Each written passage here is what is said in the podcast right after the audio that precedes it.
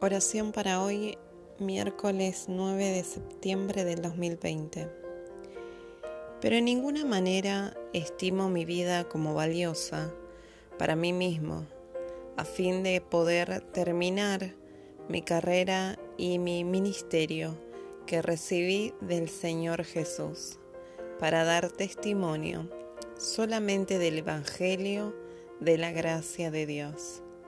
Hechos 20:24 Señor Dios, te damos gracias porque es tu voluntad fortalecernos con tu presencia, por medio de Jesucristo, el líder de tu causa, quien es y sigue siendo vencedor entre los hombres de la tierra.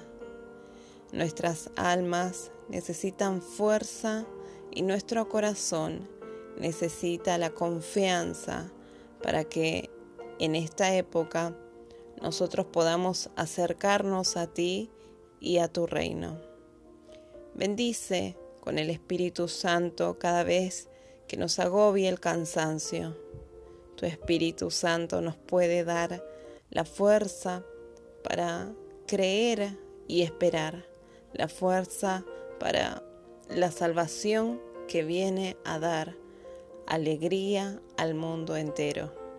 Amén.